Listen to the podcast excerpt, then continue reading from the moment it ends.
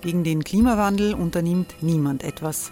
Wer hat, dem wird gegeben werden. Und Frauen verdienen weniger. War ja immer schon so.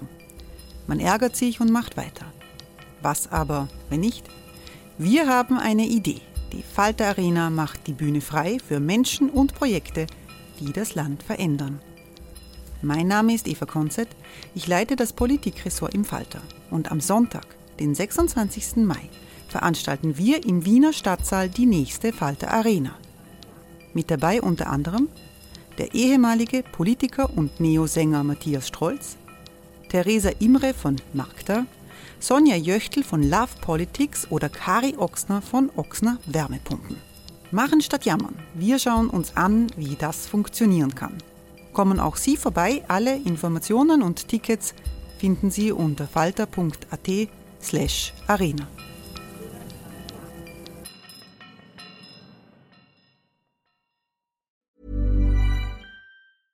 Hey, I'm Ryan Reynolds. At Mint Mobile, we like to do the opposite of what Big Wireless does. They charge you a lot, we charge you a little. So naturally, when they announced they'd be raising their prices due to inflation, we decided to deflate our prices due to not hating you.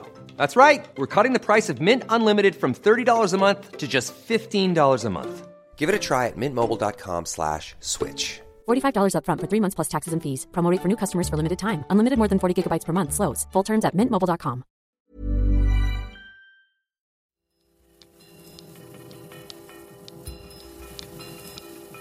Beef Tata aus dem Hotel Intercontinental. Der Falter WM-Podcast mit Josef Riedl und Alfred Tata. Herzlich willkommen zur fünften Ausgabe unseres Falter WM Podcasts für Freitag, den 6. Juli.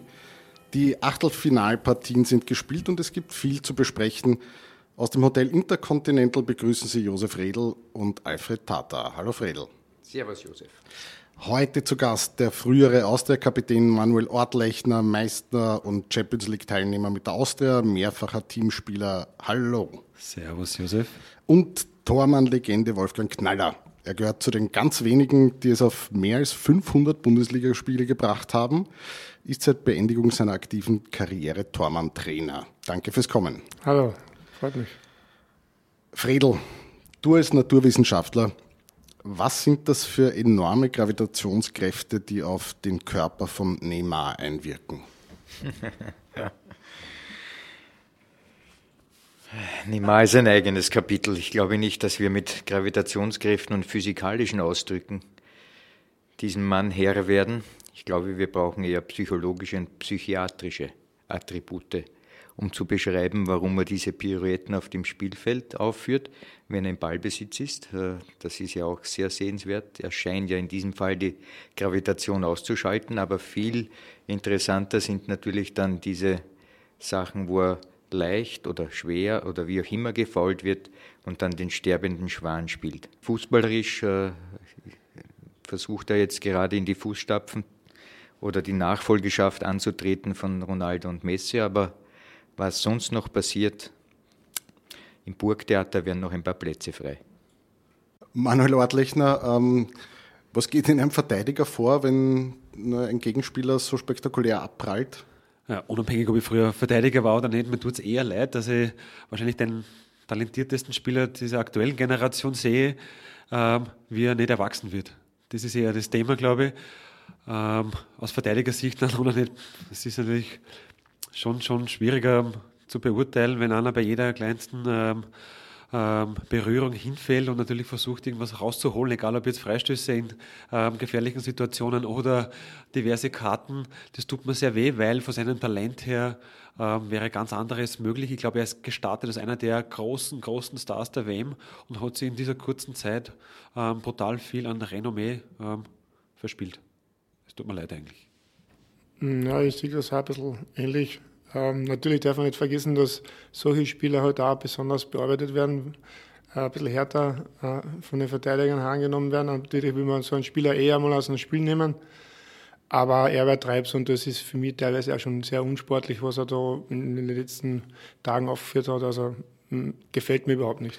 Apropos härter rangenommen werden, Wolfgang Knaller, wenn ich das richtig im Kopf habe, acht Nasenbeinbrüche als Profi? Zehn. Zehn. Halleluja. Äh, mit gebrochener Hand gespielt, drei Wochen einmal? Ich habe eigentlich alle Finger luxiert oder ausgekegelt und habe eigentlich immer so eingerenkt und weitergespielt. Also das war damals halt gang und gäbe bei mir, aber das macht heute, glaube ich, nicht jeder. Ich, ich kann mich erinnern, einmal bei einem Training hat einen, einen Zweikampf bestritten und die Nase gebrochen, da ist das Blut gekommen. Zufälligerweise war gerade Winter. Daneben ist ein Schneehaufen gewesen. Der Wolfgang ist hingegangen, hat den Kopf tief in den Schneehaufen gesteckt, ist raus und hat gesagt, weiter geht's. Ja, mit, mit dem Schnee habe ich mir die, die, die Nasen wieder eingerichtet und dann ist es wieder gegangen.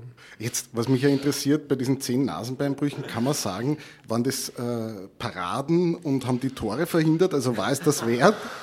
Äh, meistens, meistens waren es natürlich halt. Angefangen hat es eigentlich schon als Kind. Ich bin ja als Kind schon aus dem Gitterbett rausgefallen. und einmal hat, hat meine, meine ältere Schwester auf mich aufpassen müssen, da bin über die Stirn gekugelt. Äh, das heißt, als Kind habe ich schon zwei Nasenbeinbrüche gehabt, also ich bin in der Volksschule schon mit einer ein bisschen so einer Hackennase durch die Gegend gerannt und weil man gesagt hat, das kann ich erst äh, reparieren, wenn ich, wenn ich erwachsen bin. Und dann sind halt die, die ganzen weiteren Brüche dazugekommen und nach dem siebten Nasenbeinbruch war es halt dann so, dass ich halt gesundheitlich halt auch keine Luft mehr gekriegt und dann es operieren. Und leider ist dann halt leider auch noch ein paar Mal passiert. Also die offizielle Fußballschmerzskala kann man zwischen irgendwo Neymar und äh, Wolfgang Knaller, glaube ich, gut einrichten. Ah, da dazwischen, ja. Das, das, also, wenn er ein bisschen davon hätte, dann darf er nicht einmal hinfahren, glaube ich. Wir müssen allerdings noch eine schon noch dazu sagen bei Neymar. Es ist ja so gewesen, dass bei der letzten WM er wurde er schwer verletzt. Und angeblich, oder es gibt Ärzte, die sagen, es ist knapp gewesen, dass er nicht äh, mit Lähmungen oder Lähmungserscheinungen äh, hätte diese Verletzung ihm passiert, dann wäre vielleicht in diese Richtung fast die Karriere am seidenen Faden gehängt. Jedenfalls äh, glaube ich, dass wir das schon konzidieren müssen, dass er, dass er wirklich gemerkt hat, dass äh, wenn man sehr stark attackiert wird, dass er, dass er da in der Gefahr besteht, dass es vielleicht aus ist mit dem Fußball und das ist vielleicht so dann eine Überhöhung, dass praktisch jede Attacke für ihn sozusagen auch eine, eine, eine Attacke eine letale ist. ist. Genau, richtig, die es endlich sein könnte für ihn, dass er aufhören muss zum Spielen. Also, wie schon gesagt, psychi psychologische und psychiatrische Attribute. Jetzt sind mit Portugal und Spanien im Achtelfinale, aber vorher auch schon äh, Mannschaften ausgeschieden, die stark über Ballbesitz operiert haben. Äh, wir sind ja alle Freunde von einfachen Erklärungen, bis auf den Fredel. Ähm, ist das jetzt äh, das Ende des Ballbesitzfußball, Manuel Ortlechner? Habe ich vorher gestern, glaube ich, irgendwo auch gelesen. Es ist gerade jetzt irgendwo kursiert ist durch die, durch die Medienlandschaft, das Ende des Ballbesitzes. Nachzufragen bei Pep Guardiola, Manchester City. Ich denke, dass die ähm, mit der Philosophie, ich habe lieber den Ball, gerade englischer aktueller Meister worden sind mit einem feinen Abstand. Somit nein. Ich glaube auch, dass das äh, nur bei den Spaniern halt speziell, die sind halt doch schon ein bisschen alle in die Jahre gekommen, dass da halt ein bisschen auch an, an und auch mit dem Trainerwechsel was zu tun hat, äh, kann man nicht vorstellen, dass das das eine des Ballbesitzes ist. Weil, muss man einhaken, wenn ich den Ball nicht habe, Fredel, wirst du mir sicher recht geben, mhm. kann ich kein Tor schießen. Jein, wirst du wahrscheinlich drauf sagen, kann er selber auch ein Tor schießen. Also, aber damit, glaube ich, ohne den Ball zu haben, kann man in der Regel weniger Tore erzielen. Also das ist eher eine Zufälligkeit oder eine Auffälligkeit, äh, aus der man keine Konsequenzen für den Fußball insgesamt ableiten kann. Ich kann schon eine Konsequenz ableiten, nämlich, dass jede Art und Weise, wie man ein Spiel anlegt, immer Spieler bedarf, die das können. Und bei Spanien ist diese goldene Generation nicht mehr so dabei. Das heißt also, das, was wir gesehen haben mit diesen Leuten damals, Xavi und Konsorten. Busquets sind die Jahre richtig, gekommen, sieht man jetzt Nein, eklatant. du benötigst für die jeweilige Spielanlage dann wirklich herausragende Köpfe. Und das war bei Spanien eben diese vier oder drei Turniere der Fall, mit Europameister, Weltmeister, Europameister. Aber das ist ja nicht ewig, weil das Alter setzt biologische Grenzen, was das betrifft. Das heißt, die Form und das äh, Vermögen, etwas in dieser Form auf den Platz zu zaubern, lässt einfach nach. Und daher, wenn morgen die Engländer vielleicht äh, zwei Spieler haben mit 2,15 Meter als Mittelstürmer, dann werden wir eine Renaissance des modernen Brechstangenfußballs sehen. nämlich mit weiten Bällen nach vor, weil das dann das Zielführende ist. Also noch einmal, immer die Spieler machen letztlich die Spielanlage und wer immer auch glaubt, dass man auf Spieler etwas aufpropfen kann als Trainer und sozusagen seine Philosophie der Mannschaft einimpft, der hat schon von vornherein verloren. Ich möchte einen Schwerpunkt heute legen auf das Thema Elfmeter. Erstens, weil es bei dieser WM so viele gegeben hat wie noch nie und zweitens, weil sie unglaublich spannend und irgendwie auch rätselhaft sind. Toni Polster sagt in unserer kommenden Ausgabe im Falter, die wirklich guten Elferschützen, wo er ja dazugehört hat, die beobachten nicht den Ball, sondern den Tormann und im letzten Moment drehen sie den Knöchel. Wolfgang Knaller, ist das wirklich so? Ähm, beim Elfmeter gibt es ja verschiedene Punkte, die man beachten muss. Ja. Der Toni hat ja nicht Unrecht, dass er ein guter Elfmeterschütze, äh, das ist ja entscheidend, im letzten Moment immer noch auf die Bewegung vom Tormann schaut und, und dann noch umdrehen kann und dann neben, einen Meter neben dem Fuß reinschießen kann oder reinrollen kann. Aber es gibt dann schon andere, andere Dinge auch, wo der Tormann vielleicht da ein bisschen eine Handlungsmöglichkeit hat. Aber im Prinzip, wenn man da davon ausgeht, ja, äh, wenn der Tormann, der sich nicht bewegen darf vorher, und der Schütze, in dem Moment, wo er den Ball trifft, schießt ihm scharf in irgendeine Ecke, rechts oben oder flach unten, ja, hat der Tormann keine Möglichkeit, den Ball zu halten. Das heißt, es gibt da ein bisschen eine Grauzone in der Bewegung des Tormanns. Der Tormann kann auch mit einer Bewegung zum Beispiel den Schützen einladen. Ja, wenn es im richtigen Moment passiert, dann kann er auch den Ball halten. Aber da gibt es viele verschiedene Möglichkeiten. Da kommt dann die nervliche Belastung dazu. Äh, ich weiß selber aus der Erfahrung, wenn ich im Tor gestanden bin und der Elfmeterschütze ist angerannt, dann habe ich gesehen, der ist am Fünfer, nicht am Elfer. Und für den Schützen ist es wieder umgekehrt. Der Schütze sieht den Tormann auf einmal riesengroß. Ja, das heißt, es kommt natürlich der Spielstand dazu, äh, in welcher Situation wird der Elfer geschossen äh, und gibt dir verschiedene Möglichkeiten. Wie habt ihr es als Feldspieler angelegt, das Elferschießen? Gar nicht. Nie, gar nicht. Ich habe nie angeschossen, deswegen. Also es gibt ja die Spieler, die dann immer sagen, warum haben sie geschossen? Ich habe mich gut gefühlt, du hast immer schlecht gefühlt. Das ist einmal ein guter Ansatz, wenn ich mich gut fühle, dass ich hingehe. ich sage, ich fühle mich nicht so gut, gehe trotzdem hin. ähm, aber wie gesagt, ich bin leider da ein bisschen der falsche Ansprechpartner, weil ich in meiner aktiven Karriere nicht wirklich im Profifußball angeschossen habe. Fredel, wie war es bei dir? Ja, ich glaube, wir müssen, wir müssen da einige Punkte jetzt bedenken. Erstens, ich muss ziemlich lachen, wenn der letzte Mal, dass der Trainer in der Mannschaft, ich glaube, es war der Englische, gesagt hat, dass äh, sie auf alle Eventualitäten vorbereitet haben, unter anderem auch auf das Elfmeterschießen und die das trainiert haben. Also, ohne jetzt meinem Kollegen zu nahe zu treten, aber Elfmeterschießen kann man trainieren, hat aber null Relevanz für das Ergebnis beim wirklichen Elfmeterschießen. Aber bei, bei den Engländern muss man äh, bei den Engländern muss man dazu sagen, die haben noch nie ein Elferschießen in einer WM gewonnen, werden regelmäßig von der Weltpresse auch darauf hingewiesen. Vielleicht war das einfach so eine Maßnahme zu zeigen, den Spielern zu zeigen, ich kann was dagegen tun. Gar nichts kannst dagegen tun, weil du kannst Elfmeterschießen nicht trainieren, weil ein ganz wesentlicher Faktor anders ist.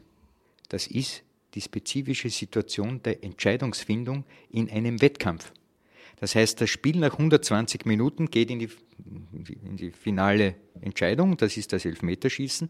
Und welcher Trainer der Welt kann bitte in einem Training so etwas simulieren? Aber genau um das handelt es sich, nämlich um die psychische Belastung, die nervliche Belastung dieser spezifischen Konstellation, dass ein Fehlschuss ausscheiden heißt und nach Hause fliegen oder dort bleiben und vielleicht die Goldtrophäe in die Hand zu nehmen.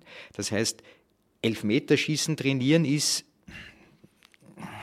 das ist nur ein Feigenblatt, um eben, so wie es der Herr Sausgeht sagt, man ist auf alle Eventualitäten vorbereitet. Ich sage ganz klar, es ist von null Relevanz. Ist es gescheiter, man überlegt sich vorher, wohin man schießt? Und das ist ja der nächste Aspekt. Das war der erste, den ich vorhin jetzt äh, wert befunden habe zu erwähnen. Der zweite ist ein anderer. Wenn wir jetzt hergehen, Orte zum Beispiel, der Wolfe, ein Spieler, der einen Elfmeter schießt, tritt 100 Mal hin zu diesem Punkt und schießt 100 Mal unter der Bedingung, kein Tormann ist drinnen. Wie oft wird er treffen? Mehr als die 80 Prozent, die man im Match 99 Prozent. Also wenn er konzentriert ist und der Schütze geht zum Elfmeter, rennt an, schießt elf Meter aufs leere Tor, wird er 99 von 100 treffen. Hm? So, warum trifft er dann sozusagen, wenn ein Tormann, in dem Fall der gegnerische Tormann, nicht oder nur zu 80 Prozent, wie wir das letzte Mal gehört haben von Expected Goals, glaube ich, oder so. Ne? Genau.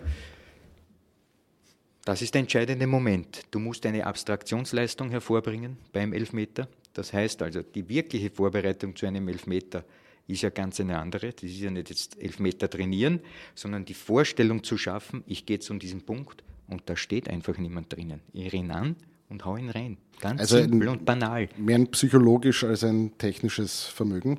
Absolut hundertprozentiger. Äh, ich muss da in gewisser Weise den Freilern natürlich recht geben, was den Spieler anbelangt, aber in der Vorbereitung kann man am Dormer-Sektor schon sehr viel machen. Ja, ich habe zum Beispiel selbst als Spieler äh, jede Runde die Elfmeter aufgezeichnet von, von den Gegnern und habe dadurch auch sehr viel Öfter gehalten, weil ich nicht gewusst habe, die 50 Chance rechts oder links, sondern ich habe gewusst, aha, der Schütze schießt dorthin. Das ist seine Ecke, ich kann ihn dorthin einladen. Das heißt, du das, hast die, die Spieler Ich habe selber, selber aufgenommen und, und habe dadurch sehr viel Läufer gehalten, habe in einem Jahr gegen Rapid 3 gehalten, ja, das war von Andi Herzog und dann ist er nicht mehr hingegangen und, und, und äh, ich mache das jetzt zum Beispiel, jetzt, da, da weiß ich es auswendig, weil ich es im Kopf habe, weil es, ich habe ein Archiv mir, mir gebildet in meiner Dormantrainer-Tätigkeit jetzt schon von zwölf Jahren, von jedem Spieler der ersten und zweiten Bundesliga, äh, mit alle Elfmeter. Ja, das heißt, der, der Elfmeter wird jetzt zum Beispiel äh, der, die, von wo Anlauf, der Anlaufwinkel, die Anlaufentfernung und je nachdem, wo er dort hinschießt. Dann wieder in dem Moment, wo er den Ball trifft, wo er den Ball trifft, ja, die Bewegung des Tormanns. Ist der Tormann zu früh gegangen oder ist er stehen geblieben? Das heißt, äh, damit lässt sich ein bisschen also, äh, eingrenzen, hoppla, da schießt dahin, der Eigner hat äh, 18 Öfer geschossen und einen verschossen gegen St. Pölten. Ja, der Regler hat im letzten Jahr 5 gehalten. Ja, das heißt, ich habe von jedem Spieler den Elfmer und, und der kriegt ein Video von mir, der Spieler kriegt ein Video von mir vor dem Spiel, da haben wir so eine Cloud. Ja, die ich, und da läuft dieser Elfmeter dreimal ab. Zuerst, wenn die Linien eingezeichnet von Anlaufwinkel und Anlaufentfernung. Dann wird das Video angehalten, in dem Moment, wo er den Ball trifft, dass man sieht, was der Tormann gerade macht ja, und wo er dann hinschießt. Ja, und ich, ich, ich gehe davon aus, dass ein Schütze, äh, der anläuft, natürlich, äh, der schaut, ja, der hat oft nicht diese Anlaufgeschwindigkeit und kann, wenn der Tormann lang genug stehen bleibt, äh, den Schützen halt verunsichern. Das heißt, er muss dann irgendwo den Ball hinschießen und hat aber vielleicht nicht mehr diese Geschwindigkeit des Balles. Also wenn ein, wenn ein Spieler eher langsam anläuft, dann wird er eher den Tormann ausspionieren will er, natürlich wollen er schauen, was der und Tormann dann bleibt man stehen. Und, ja, genau. Und, und, und es gibt ja Spieler, der Holzhauser weiß ja genau, wenn er schnell anläuft, schießt er mit der linken Innenseite ins rechte Eck Innenseite, Innentuschen. Ja, also das weiß ich alles auswendig, das habe ich im Kopf, weil ich es ja regelmäßig gemacht habe. Der Regler hat heuer äh, mehrere Elfmeter gehalten und hat auch jede, jedes Mal die Ecke erraten. Das heißt, das ist immer schon ein Vorteil, wenn der Schütze den, den Elfmeter raten kann. Ja, und wenn ein Schütze hinläuft, ich weiß nicht, ob du, du hast schon geschossen, nein, äh, dann schießt er mit der Innenseite am leichtesten scharf noch, wenn er nicht weiß, wohin geht. Wenn der Tormann sich nicht bewegt, dann probiert er halt nicht mit der Innenseite platteln, also aufdrehen und, und den Ball in die Ecke schieben, sondern will er schon scharf, weil auf der anderen Seite bringt es dem nicht mehr scharf und dann, dann meistens dorthin. Ja. Äh, dass man das trainieren kann, äh, habe ich dann auch mit, mit, mit zum Beispiel, jetzt haben wir gegen Rapid gespielt, äh, der Quiliteier hat drei Meter geschossen, alle ins Mitte-Tor. Und ich sage in Dormann, äh, beweg dich, also lade ihn auf Ecken ein und habe damit gemeint, er soll den Oberkörper bewegen. Ja. Nur der Tormann hat den Schritt aus der Mitte gemacht und hat sich in die Mitte zurückgeworfen. Das heißt, der Ball ist dann ins Mitte-Tor gegangen, nur der Tormann ist aus der Mitte rausgelaufen und hat, das heißt, er hat es falsch verstanden. Und dann haben wir natürlich müssen das trainieren. Ja, und sagt, pass auf, äh, jetzt haben wir in einer Position, was er erarbeitet, weil der Tormann muss ja in dem Moment, wo der Ball geschossen wird, mit seiner Bewegung, dass er in dem Moment den Abdruck hat, dass er in dem Moment seine, seine beste Position hat, dass er die schnellste Bewegung in die Seite zum Ball hat. Many of us have those stubborn pounds that seem impossible to lose, no matter how good we eat or how hard we work out. My solution is PlushCare. PlushCare is a leading telehealth provider with doctors who are there for you day and night to partner with you in your weight loss journey. They can prescribe FDA-approved weight loss medications like Wagovi and Zepbound for those who qualify. Plus, they accept most insurance plans. To get started, visit plushcare.com slash weight loss. That's plushcare.com slash weight loss. Fertig sein. Wenn er mit der Bewegung nicht fertig ist, dann geht sich das auch nicht mehr aus, als am Ball halt. Das heißt, das kann man dann schon trainieren und muss man auch trainieren. Sehr interessant. Was, was mir als, als, als Zuschauer auffällt, ist, ich glaube, das machen die meisten Zuseher so, man schaut dem Spieler, wenn er sich den, den Ball nimmt und zum Elferpunkt geht, den sieht man in Großaufnahme und dem sieht man in die Augen. Und bei ganz vielen hat man so ein Gefühl, der hat gerade den, den Tunnelblick, der hat keine Nerven und bei anderen merkt man, die nesteln dann am Ball herum und, und versuchen irgendwelche Rituale. Da merkt man schon, da stimmt es mit den Nerven nicht. Äh, Geht es euch auch so? Ich glaube schon, dass man es teilweise auch spürt. Auf der anderen Seite ähm, bleibt immer wieder ähm, eine Restmöglichkeit, ähm, dass man es nicht erreicht. Das ist auch der Grund, warum so viele Menschen jetzt Wochenende so ähm, gern Fußball schauen, weil wir es nicht wissen. Man kann daraus eine Wissenschaft machen, damit kann man es einschränken, aber nie zu 100 Prozent. Und das ist der Grund, warum Fußball die Weltsportart Nummer eins ist, weil es so viele Facetten noch immer bietet ähm, und es somit ähm, nie vorhersehbar ist, wie es ausgeht. Detto beim Öferschuss. Man weiß es einfach nicht. Und auch wenn er unsicher ist und draufhaut und er schießt ins richtige Eck und der Tor kann auch treffen. Auch das ist möglich. Klar, man kann auch die Nerven verlieren und treffen. Richtig. Ja. Und das ist der Grund, warum das einfach auch so spannend ist. Ich glaube, es geht alle gleich, dass es einfach fesselnd ist und ich kenne wenige Menschen, die beim Öfferschießen dann einschlafen, wenn es die 20 Uhr Partie ist, weil unterm Strich sie Dramen abspielen, oder? Es ist die Wahrheit, es spielen sich Dramen ab. Es ist ja auch so, dass, dass die Angst des Tormanns von Elfmeter, die gibt es in Wirklichkeit nicht. Ist eigentlich umgekehrt. Der Tormann kann in diesem, diesem Spiel, in so einem Elfmeterschießen nur gewinnen. Verlieren kann eigentlich nur der Spieler. Ja, wenn der Tormann äh, einen Elfmeter hält, dann ist er der Held. Ja, und, und hat aber jetzt, also ein Spieler raus kann er mal einen Fehler machen, ein Tor kriegen, aber beim Elfmeterschießen äh, wird dem keiner Vorwurf machen, wenn du ein Tor kriegst. Das heißt, er kann in diesen Situationen eigentlich nur gewinnen. Er kann auch nicht wirklich was falsch machen, außer er lässt ihn wirklich peinlich sich selbst rein, aber das ist selten der Fall, so oder? Ist es, ja. Fredel, wie hast du geschossen? Ich habe es ganz einfach gemacht. Ich habe den Ball aufgelegt, habe den Tormann nicht beachtet habe gewusst, welche Ecke ich äh, anvisiere. Die habe ich dann auch getroffen. Also elf Meter habe ich nie verschossen. Nie? Nie. Und immer die gleiche Ecke? Immer die gleiche Ecke, links unten vom Schützen aus, also von meiner Position aus. So schräger Anlauf, Anlaufwinkel 36,4 Grad. Um für Wolfgang Knallers Datenbank jetzt noch einige Daten zu liefern. er bestätigt mir, ja. wenn, wenn der Schütze das richtig macht. Ja. Ideal ist, er fast, ist er fast nicht zu halten. Ja. Wenn er das richtig macht und die richtige Ecke trifft, scharf genug, dass wenn der Daumen nicht zu früh geht, ist der Ball nicht zu halten. Andererseits äh, haben seine äh, Gegenspieler offenbar ja nicht äh, den Knaller als Dormann-Trainer gehabt. Die waren offenbar auch nicht vorbereitet. Und äh, dieses Geheimnis deiner Schusstechnik wurde, ist für immer verhüllt geblieben. Absolut. Damals hat es nicht so ausgeklügelt arbeitende Tormann-Trainer gegeben wie den Wolfgang. Äh, ich glaube auch, dass es viele andere Trainer nicht in dieser Präzision machen, wie er es macht. Also das ist sicherlich vollkommen richtig, weil, wie er schon richtig gesagt hat, die Chance ist eigentlich eher äh, für den Tormann, dass er eine, einen, einen positiven Aspekt äh, bei diesem Duell hat, als beim Spieler. Er, der Tormann kann sich hier zum Helden machen und wenn er da ein paar, ein paar mehr Informationen hat, die angewendet auf längere Sicht, also mit mehreren Elfmetern und so weiter, dann fruchtbringend sind, dann hat er alles richtig gemacht. Der einzige Elfmeter aktuell im Elferschießen, der kann ins andere Eck auch geschossen werden. Also es ist auch eine, eine natürlich statistische Frage. Da habe ich apropos statistisch äh, äh, noch eine Frage an Wolfgang Knaller. Ich habe gelesen, ich weiß nicht, ob das eine, eine wirklich solide Quelle ist, aber wenn ein Tormann die Ecke errät, dann hält er ihn deutlich öfter, wenn er in die rechte Ecke springt, als in die linke. Jetzt könnte man meinen, das hat vielleicht damit zu tun, dass die meisten Rechtshänder sind und man auf der linken, also auf der schwächeren Hand schwächer ist. Kann das sein?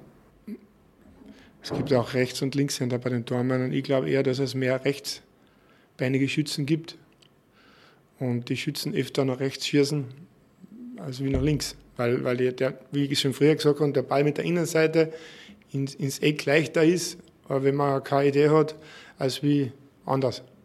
Und deswegen glaube ich, dass die, diese, diese Statistik zu, zustande kommt. Das klingt vernünftig. Ja. Ist, es, ist es eigentlich ein Unterschied, wenn man, wenn man im Tor steht, ähm, jetzt abgesehen davon, dass bei einem Elferschießen, da ist es dann aus, da geht es um alles, ein Elfer aus dem Spiel, der kann vielleicht noch aufgeholt werden, aber ist es vom, vom Mindset ein anderes?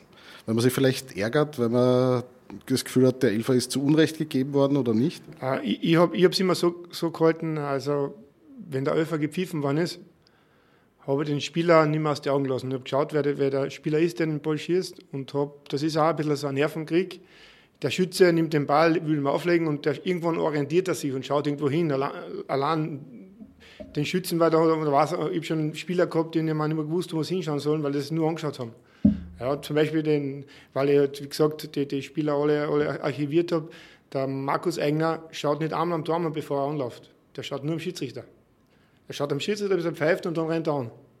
Das heißt, es gibt verschiedene Möglichkeiten, die der, Spieler hat. Aber es ist natürlich auch ein Nervenkrieg zwischen den beiden direkt. Ja. Eine Bewegung, es kann einen verunsichern. Wenn, der, wenn der Tormann die richtigen Bewegungen macht und ihm im richtigen Moment das Timing hat, hat es der Schütze auch schwer, auch der schaut. Sehr gut, das sind äh, klassische Western-Duelle, die man da sieht. So ungefähr kann man sagen, ja. Dann werfen wir vielleicht noch jetzt einen, einen Blick auf, die, auf das Viertelfinale.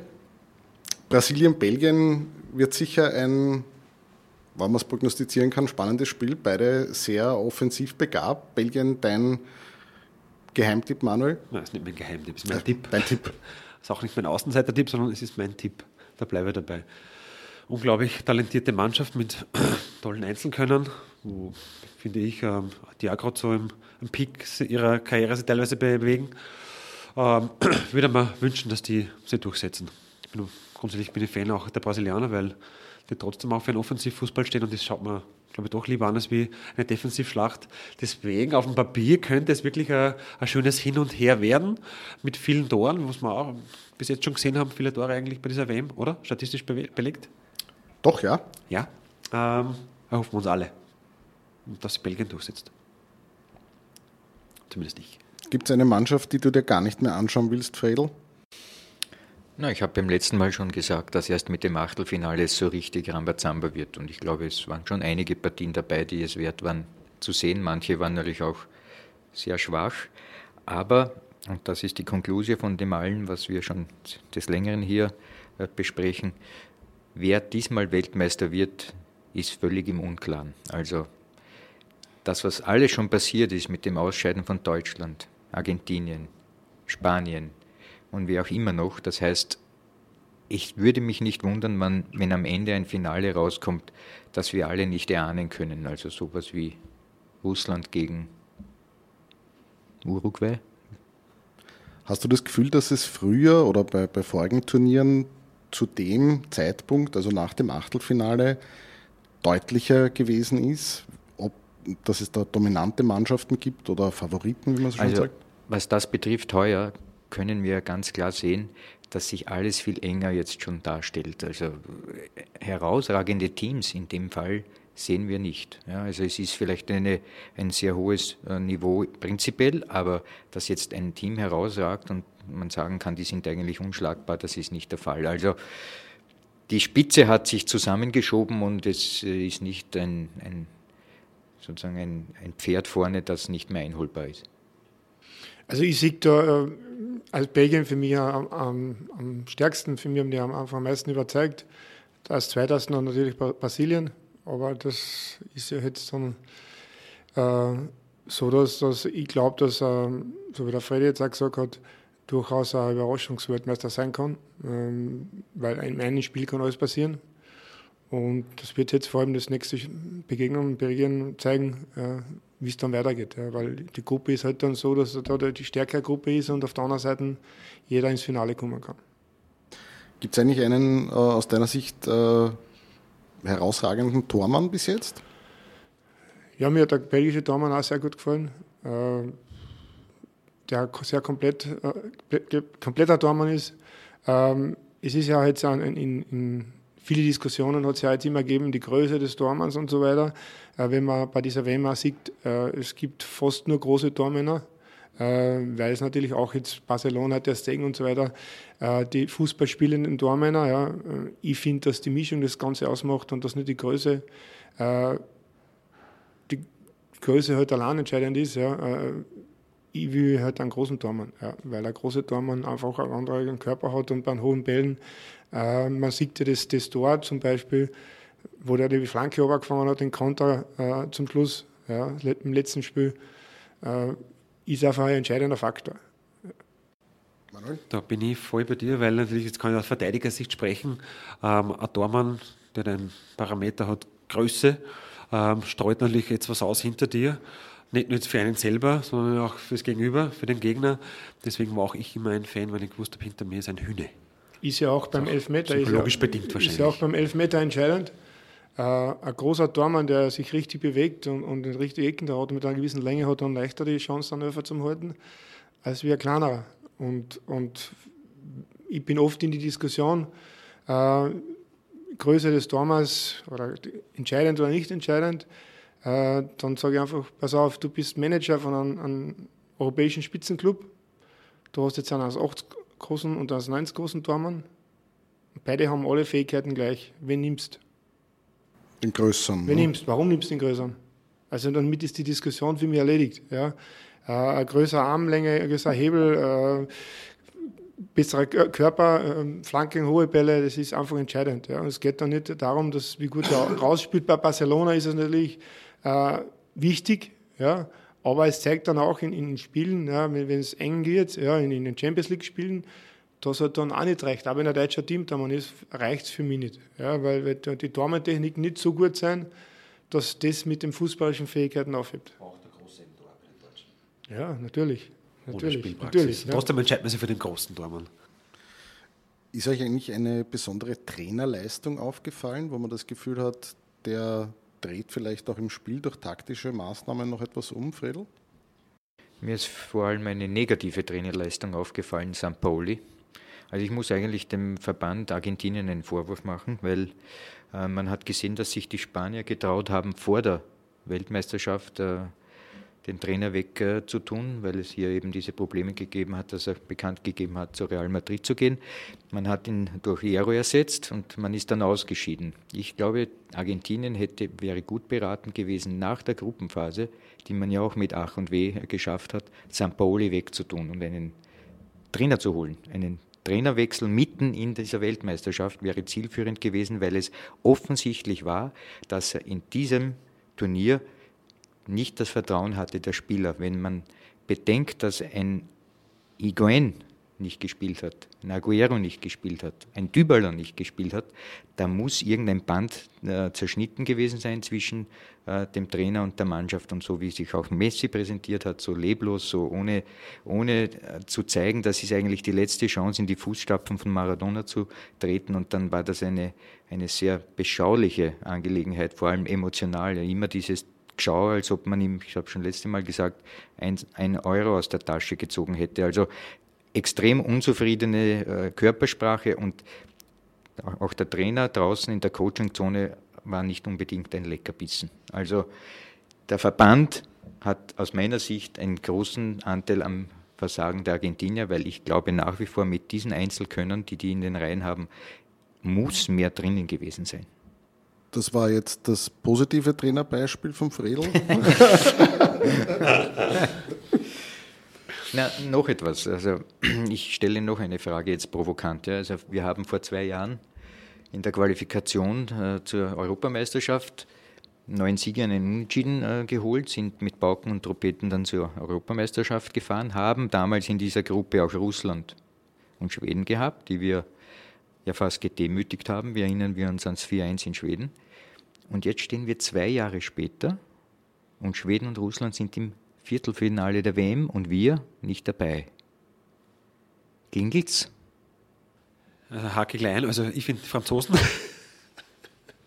ich finde die Franzosen ähm, fallen wiederum positiv auf. Ich hake bewusst jetzt nicht ein. Ähm, ich habe das Gefühl, auch die hatten Probleme auch ähm, innerhalb der Mannschaft. Da gab es auch ein paar unpopuläre Entscheidungen zugunsten der Mannschaft. Also da stellte man ganz klar die Mannschaft über die Stars teilweise. Der eine oder andere hat in Urlaub in einer Südseeinsel verbracht, anstatt in Russland ähm, Fußball zu spielen. Die, denke ich, bevor man jetzt auch nicht so schlecht, die Franzosen.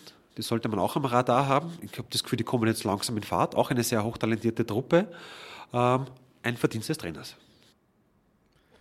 Dort ist ja auch, ähm, scheint das Altersgefüge sehr, äh, sehr intakt bei den Franzosen. Also da ja, unter sehr, anderem. Sehr viele Junge, die auch nachstoßen, äh, aufzeigen. Äh, auch nicht bei allen der, Fall. Also aus der Entfernung betrachtet ist der Trainer irgendwo, hat er die Courage, unpopuläre Entscheidungen zu treffen im Sinne des Gesamterfolges. Und ich glaube, das haben die Argentinier vermissen lassen. Das war so, dass ich da einhacke, ohne das österreichische Beispiel jetzt anzugreifen. Das reiche weiter.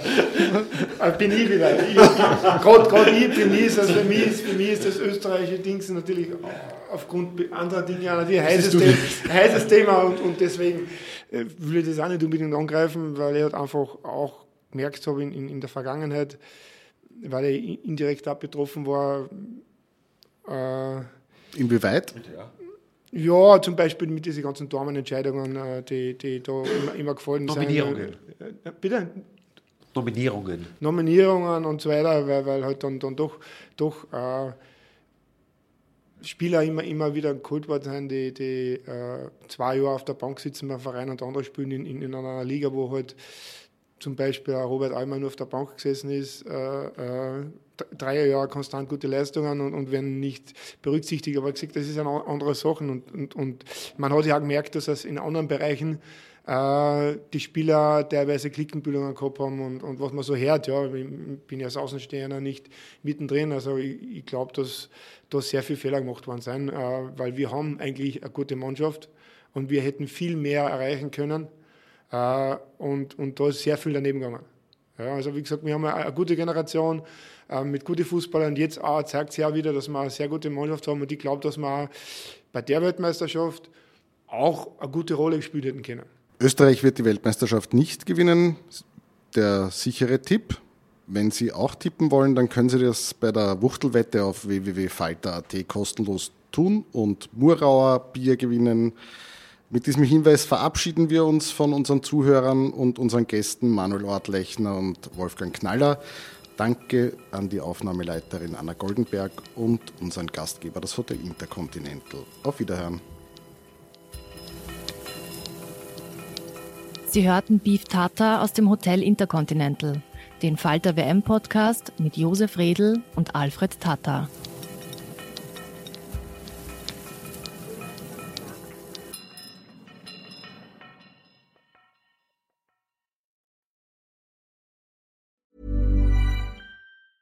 Planning for your next trip? Elevate your travel style with Quince. Quince has all the jet setting essentials you'll want for your next getaway, like European linen, premium luggage options, buttery soft Italian leather bags, and so much more. And it's all priced at 50 to 80% less than similar brands. Plus, Quince only works with factories that use safe and ethical manufacturing practices. Pack your bags with high-quality essentials you'll be wearing for vacations to come with Quince. Go to quince.com slash trip for free shipping and 365-day returns.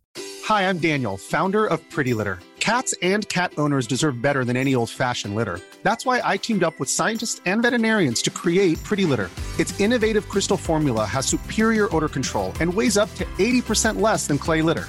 Pretty Litter even monitors health by changing colors to help detect early signs of potential illness. It's the world's smartest kitty litter.